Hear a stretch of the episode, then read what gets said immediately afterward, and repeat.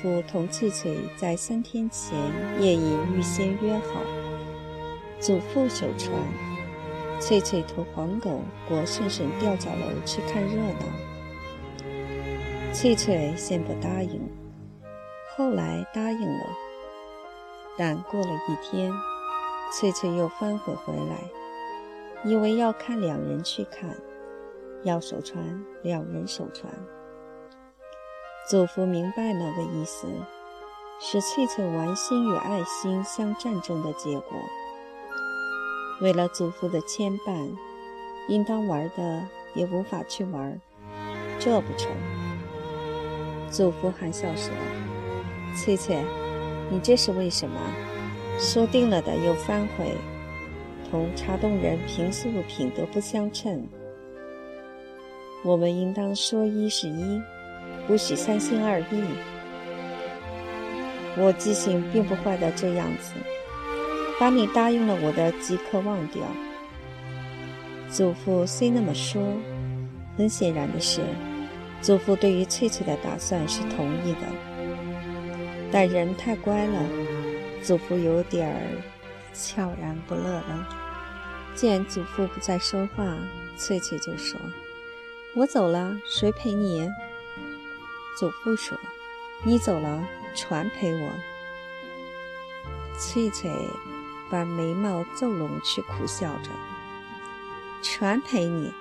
哎，哼，船陪你。”祖父心想：“你总有一天会要走的。”但不敢提这件事，祖父一时无话可说，于是走过屋后，塔下小铺里去看葱。翠翠跟过去。爷爷，我决定不去，要去让船去，我替船陪你。好，翠翠，你不去我去，我还得带了朵红花，装成老太婆去见世面。两人皆为这句话笑了许久。祖父李葱，翠翠却摘了一根大葱吹着。有人在东岸喊过渡，翠翠不让祖父暂歇，便忙着跑下去，跳上了渡船，沿着横溪缆子拉船过溪去接人，一面拉船一面喊祖父：“爷爷，你唱，你唱。”祖父不唱。却只站在高岩上望翠翠，把手摇着，一句话不说。祖父有点心事，翠翠一天比一天大了，无意中提到什么时，会红脸了。时间在成长他，似乎正催促他，使他在另外一件事情上负点责。他欢喜看扑粉满脸的新嫁娘，欢喜说到关于新嫁娘的故事，欢喜把野花戴到头上去，还欢喜听人唱歌。茶洞人的歌声缠绵处，他已领略得出。他有时仿佛孤独了一点儿，爱坐在岩石上去，想天空一片云，一颗星凝眸。祖父若问：“翠翠，想什么？”他便带点害羞情绪，轻轻地说：“翠翠不想什么。”但在心里却同时又自问：“翠翠，你想什么？”同时自己也在心里答着：“我想得很远很多，可是我不知想些什么。”他的确在想。又的确连自己也不知在想些什么。这女孩子身体既发育得很完全，在本身上因年龄自然而来的一件奇事，也使他多了些思索。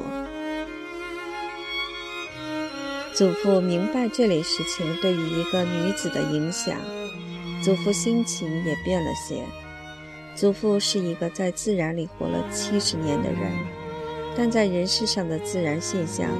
就有了些不能安排处，因为翠翠的长成，使祖父记起了些旧事，从掩埋在一大堆时间里的故事中，重新找回了些东西。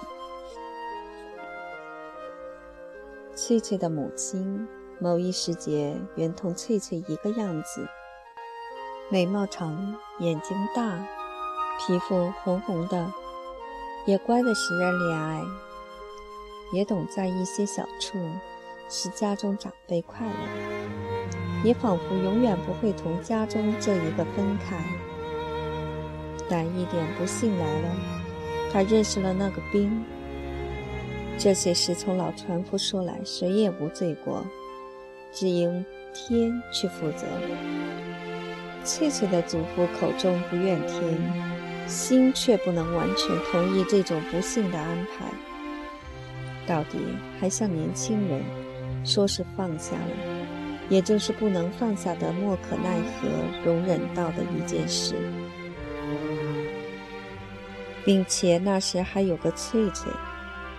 如今，假如翠翠又同妈妈一样，老船夫的年龄，还能把小春儿再抚育下去吗？人愿意神，却不同意。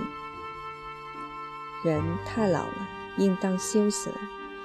凡是一个良善的乡下人，所应得到的劳苦与不幸，全得到了。假若另外高处有一个上帝，这上帝且有一双手支配一切，很明显的是，十分公道的办法是应把祖父先收回去，再来让那个年轻的在新的生活上得到应分接受那一份的。可是祖父不那么想，他为翠翠担心，他有时便躺到门外岩石上，对着星子想他的心事。他以为死是应当快到了的，正因为翠翠人已长大了，证明自己也真正老了。无论如何，得让翠翠有个着落。翠翠既是他那可怜母亲教把他的，翠翠大了，他也得把翠翠交给一个人，他的事才算完结。交给谁？必须什么样的？方不委屈他。前几天婶婶家天宝大佬过膝时，同祖父谈话，这心直口快的青年人，第一句话就说：“老伯伯，你翠翠长得真标致。再过两年，若我有闲空能留在茶洞照料事情，不必像老鸭到处飞，我一定每夜到这溪边来为翠翠唱歌。”祖父用微笑奖励这种自白，一面把船拉动，一面把那双小眼睛瞅着大佬。于是大佬又说：“翠翠太娇了，我担心他只宜于听点茶洞人的歌声，不能做茶洞女子做媳妇的一切正经事。我要个能听我唱歌的情人。”却更不能缺少个照料家务的媳妇儿。又要马儿不吃草，又要马儿走得好。哎，这两句话说是古人为我说的。祖父慢条斯理把船转了头，让船尾帮安，就说：“大佬，也有这种事儿，你瞧着吧。”那青年走去后，祖父温习着那些出于一个男子口中的真话，实在又愁又喜。翠翠若应当交把一个人，这个人是不是适宜于照料翠翠？当真交把了他，翠翠是不是愿意？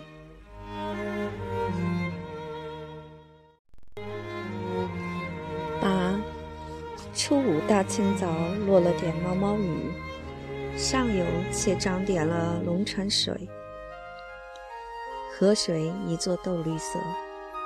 祖父上城买办过节的东西，带了个棕八叶斗篷，携带了一个篮子，一个装酒的大葫芦，肩头上挂了个搭帘。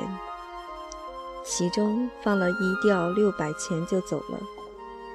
因为是节日，这一天从小村小寨带了铜钱、带了货物上城去办货、调货的极多。这些人起身也极早，故祖父走后，黄狗就伴同翠翠守船。翠翠头上戴了一个崭新的斗篷，把过渡人一趟一趟的送来送去。黄狗坐在船头，每当船拢岸时，必先跳上岸边去衔绳头，引起每个过渡人的兴味。有些过渡乡下人也携了狗上城，照例如俗话说的：“狗离不得屋。”一离了自己的家，几乎傍着主人，也变得非常老实了。到过渡时，翠翠的狗必走过去嗅嗅，从翠翠方面讨取了一个眼色，似乎明白翠翠的意思，就不敢有什么举动。直到上岸后，把拉绳子的事情做完，眼见到那只陌生的狗上小山去了。也必跟着追去，或者向狗主人轻轻吠着，或者逐着那陌生的狗，逼得翠翠带点儿嗔恼地嚷着：“狗，狗，你狂什么？还有事情做，你就跑呀！”于是这黄狗赶快跑回船上来，且依然满船闻嗅不已。翠翠说：“这算什么轻狂举动？跟谁学的的？还不好好蹲到那边去！”狗俨然极其懂事，便即刻到他自己原来的地方去。只见我又想象起什么事儿来，轻轻地吠几声。雨落个不止，西面一片烟。翠翠在船上无事可做时。便算着老船夫的行程，他知道他这一去应到什么地方，碰到什么人，谈些什么话。这一天城门边应当是些什么情形，河街上应当吃些什么情形。心中一本册，他完全如同眼见到的那么明明白白。他又知道祖父的脾气，一见城中相熟梁子上人物，不管是马夫、伙夫，总会把过节时应有的送祝说出。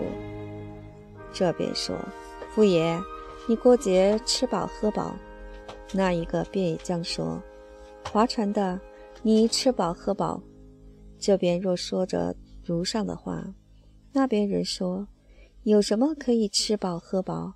四两肉，两碗酒，既不会饱，也不会醉。那么祖父必很诚实，邀请这熟人过碧溪居喝个够量。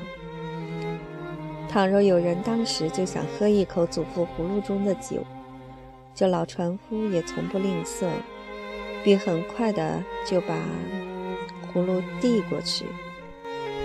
酒喝过了。那兵营中人卷舌子试着嘴唇，称赞酒好，于是又必被勒迫着喝第二口。酒在这种情形下少起来了，就又跑到原来铺上去加满为止。翠翠且知道祖父还会到码头上去同刚龙岸一天两天的上水船水手谈谈话。问问下河的米价、盐价，有时且弯着腰钻进那带有还带鱿鱼味儿，以及其他油味儿、醋味儿、柴烟味的船舱里去。水手们从小坛中抓出一把红枣，递给老船夫。过一阵，等到祖父回家被翠翠埋怨时，这红枣便成为祖父与翠翠和解的工具。祖父一到河街上，且一定有许多铺子上商人送他粽子与其他东西。作为对这个忠于职守的划船人一点敬意。祖父虽嚷着我带了那么一大堆，回去会把老骨头压断，可是不管如何，这些东西多少总得领点情。走到卖肉案周边去，他想买肉，人家却不愿接钱。屠户若不接钱，他却宁可到另外一家去，绝不想占那点便宜。那屠户说：“爷爷，你为人那么硬算什么？又不是要你去做犁口耕田。”但不行，他以为这是血钱，不比别的事情。你不收钱，他会把钱预先算好，猛地把钱掷到大而长的钱桶里去。绝了肉就走去的。卖肉的明白他那种性情，到他称肉时总选取最好的一处，且把分量故意加多。他见及时去这样说：“喂喂，大老板，我不要你那些好处。腿上的肉是城里人炒鱿鱼肉丝用的肉，莫同我开玩笑。我要家乡肉。”我要浓的糯的，我是个划船人，我要拿去炖胡萝卜喝酒的。得了肉，把钱交过手时，自己先数一次，又嘱咐屠户再数。屠户却照例不理会他，把一手钱花得向长竹筒口丢去。他于是简直是妩媚地微笑着走了。屠户与其他买肉人见到他这种神气，必笑个不止。翠翠还知道祖父必到河街上顺顺家里去。翠翠温习着两次过节两个日子所见所闻的一切，心中很快乐，好像目前有一个东西，同早间在床上闭了眼睛所看到的那种捉摸不定的黄葵花一样。这东西仿佛很明朗的在眼前，却看不准，抓不住。翠翠想：白鸡关真出老虎吗？他不知道为什么忽然想起白鸡关，于是又想：三十二个人摇六匹橹，上水走风时张起个大棚，一百幅白布拼成的一片东西。现在这样大船上过洞庭湖，多可笑！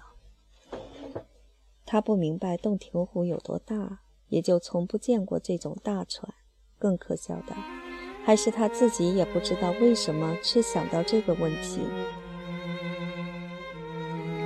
一群过渡人来了，有担子，有跑差模样的人物，另外还有母女二人。母亲穿了新疆洗的硬朗的蓝布衣服，女孩子脸上涂着两柄红色，穿了新衣，上城到亲戚家去拜节看龙船的。等待众人上船稳定后，翠翠一面望着那小女孩，一面把船拉过溪去。那小孩从翠翠过来年纪也将十岁了。神气却很娇，似乎从不能离开过母亲。脚下穿的是一双尖头新油过的钉鞋，上面沾污了些黄泥。裤子是那种翻紫的葱绿布做的。见翠翠尽是望他，他也便看着翠翠，眼睛光光的，如同两粒水晶球。那母亲模样的妇人便问翠翠：“年纪有几岁？”翠翠笑着，不高兴答应，却反问小女孩今年几岁。听那母亲说十二岁时，翠翠忍不住笑了。那母女显然是财主人家的妻女，从神气上看就可看出的。翠翠注视那女孩。发现了女孩子手上还戴的有一副麻花角的银手镯，闪着白白的亮光，心中有点爱慕。船傍岸后，人陆续的上了岸。妇人从身上摸出一铜子儿，塞到翠翠手中就走了。翠翠当时竟忘了祖父的规矩了，也不说道谢，也不把钱退还，只望着这一行人中那个女孩子身后发痴。一行人正将翻过小山时，翠翠忽又忙匆匆地追上去，在山头上把钱还给那妇人。那妇人说：“这是送你的。”翠翠不说什么，只微笑把头轻摇。且不等夫人来得及说第二句话，就很快地向自己渡船边跑去了。到了渡船上，西那边又有人喊过渡，翠翠把船又拉回去。第二次过渡是七个人，又有两个女孩子。也同样因为看龙船，特意换了干净衣服，相貌却并不如何美观，因此使翠翠更不能忘记先前那一个。今天过渡的人特别多，其中女孩子比平时更多。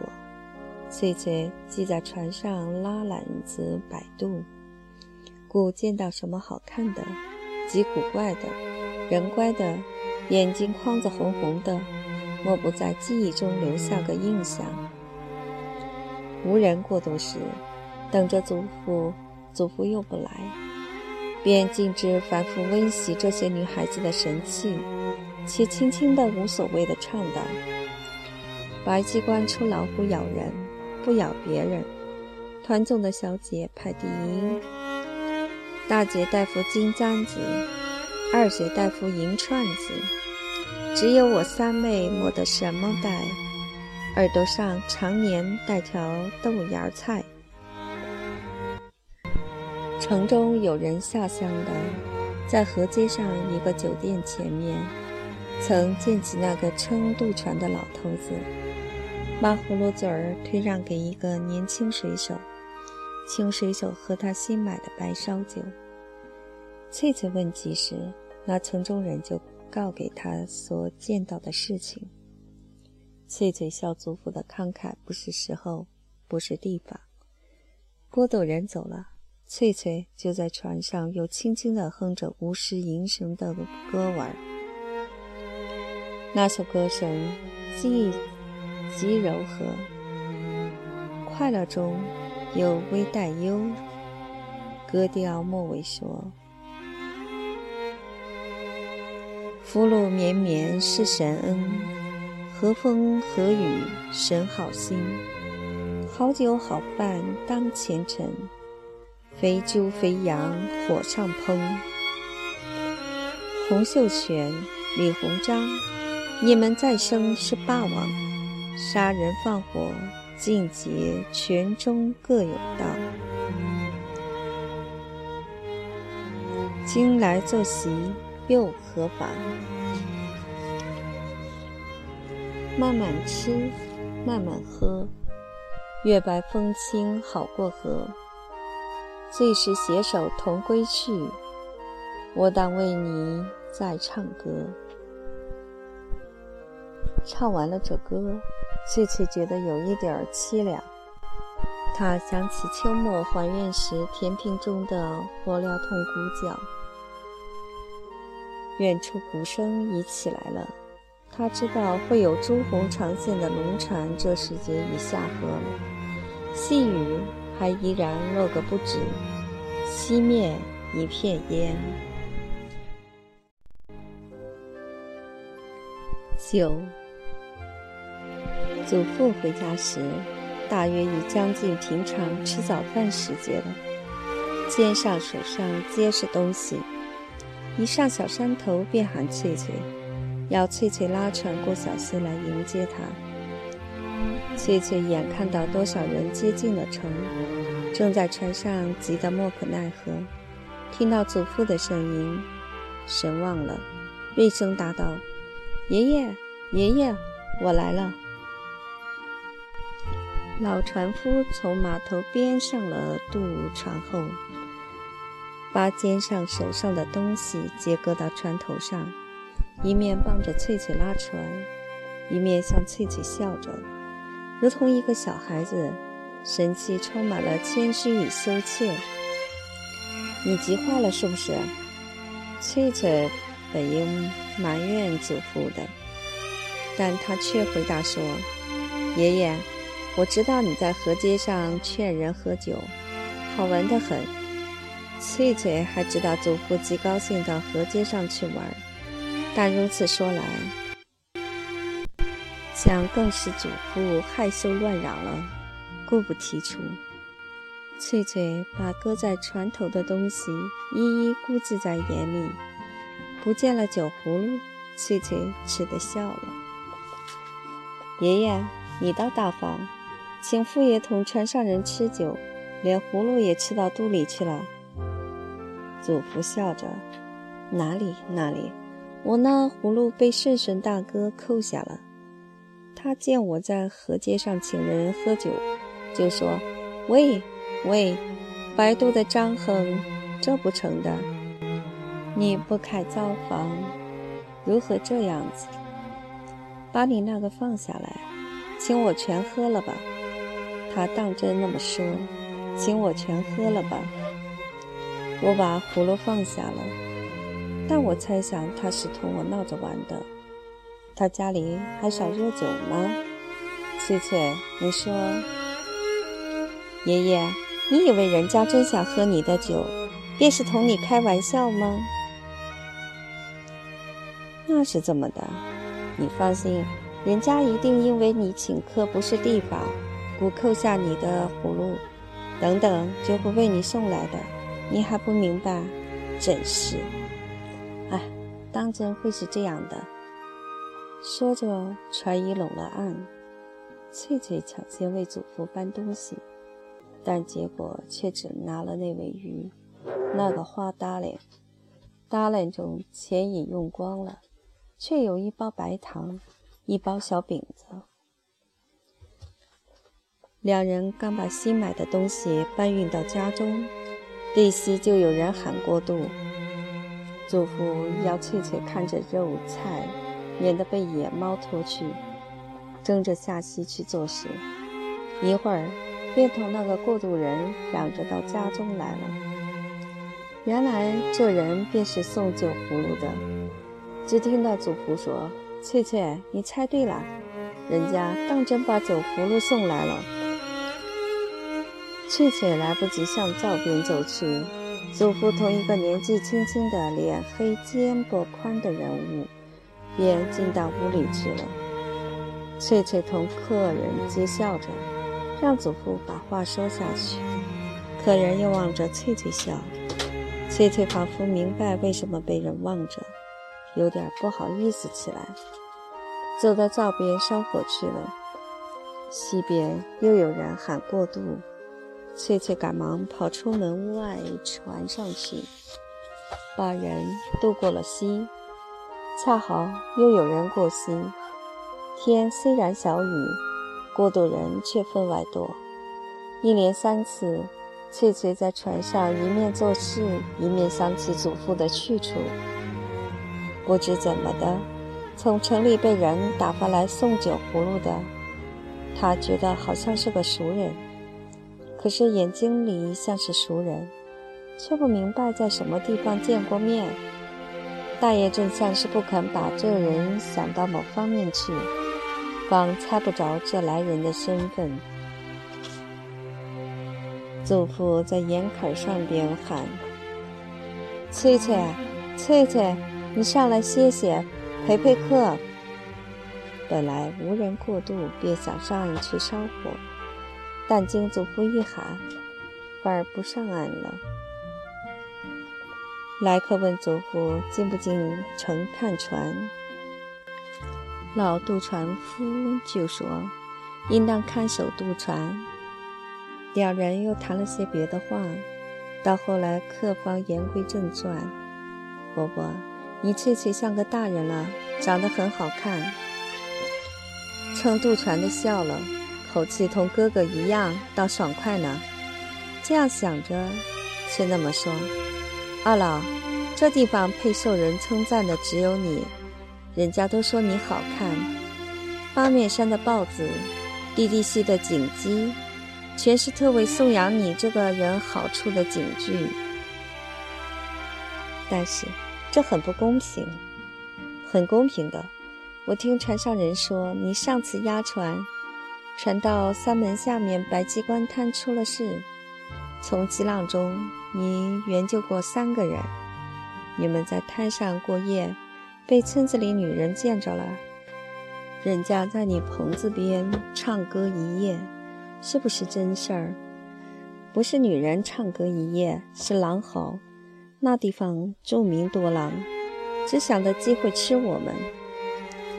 老船夫笑了，那更妙。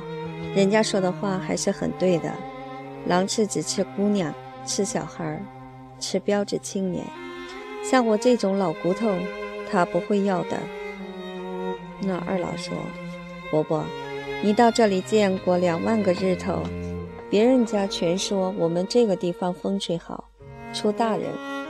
不知为什么原因，如今还不出大人。你是不是说风水好应出有大名头的人？我以为这种人不生在我们这个小地方，也不碍事。我们有聪明、正直、勇敢。耐劳的年轻人就够了，像你们父子兄弟为本地也增光。伯伯，你说得好，但是我也是那么想。地方不出坏人，出好人，如伯伯那么样子，人虽老了，还硬朗的同棵楠木树一样，稳稳当当的活到这块地面，又正经又大方。难得的嘞！我是老骨头了，还说什么日头、雨水、走长路、挑分量沉重的担子、大吃大喝、挨饿受寒，自己份上的皆拿过了，不久就会躺到这冰凉土地上喂蛆吃的。这世界有的是你们小伙子份上的一切，好好的干，日头不辜负你们。你们也莫辜负日头，伯伯，看你那么勤快，我们年轻人不敢辜负日头。说了一阵，二老想走了，老船夫便站到门口去喊叫翠翠，要他到屋里来烧水煮饭，调换他自己看船。翠翠不肯上岸，客人却已下船了。翠翠把船拉动时，祖父故意装作埋怨神气说：“翠翠，你不上来，难道要我在家里做媳妇煮饭吗？”翠翠斜睨了客人一眼，见客人正盯着她，便把脸背过去，抿着嘴儿，很自负地拉着那条横缆，船慢慢拉过对岸了。客人站在船头同翠翠说话：“翠翠，吃了饭，同你爷爷去看划船吧。”翠翠不好意思不说话，便说：“爷爷说不去，去了无人守这个船。你呢？爷爷不去，我也不去。你也守船吗？我陪我爷爷。”我要一个人来替你们守渡船，好不好？砰的一下，船头已撞到岸边土坎上了，船拢岸了。二老向岸上一跃，站在岸上说：“翠翠，难为你。我回去就要人来替你们，你们快吃饭，一同到我家里去看船。今天人多嘞。”翠翠不明白这陌生人的好意。不懂得为什么一定要到他家中去看船，抿着小嘴笑笑，就把船拉回去了。到了家中一边西岸后，只见那个人还正在对西小山上。翠翠回转家中，到灶口边去烧火，一面把带点湿气的草塞进灶里去，一面向正在把客人带回的那一葫芦酒试着的祖父询问：“爷爷，那人说回去就要人来替你，要我们两人去看船，你去不去？你高兴去吗？两人同去，我高兴。那个人很好，我像认得他。他是谁？”祖父心想：“这倒对了，人家也觉得你好。”祖父笑着说：“翠翠，你不记得你以前在大河边时，有个人说要让大鱼咬你吗？”翠翠明白了，却仍然装不明白，问：“他是谁？”顺顺船总家的二老，他认识你，你不认识他啊？他抿了一口酒，像赞美这个酒，又像赞美另一个人，低低地说。好的，妙的，这是难得的。过渡的人在门外坎下叫唤着，老祖父口中还是好的，妙的，匆匆地下船做事去了。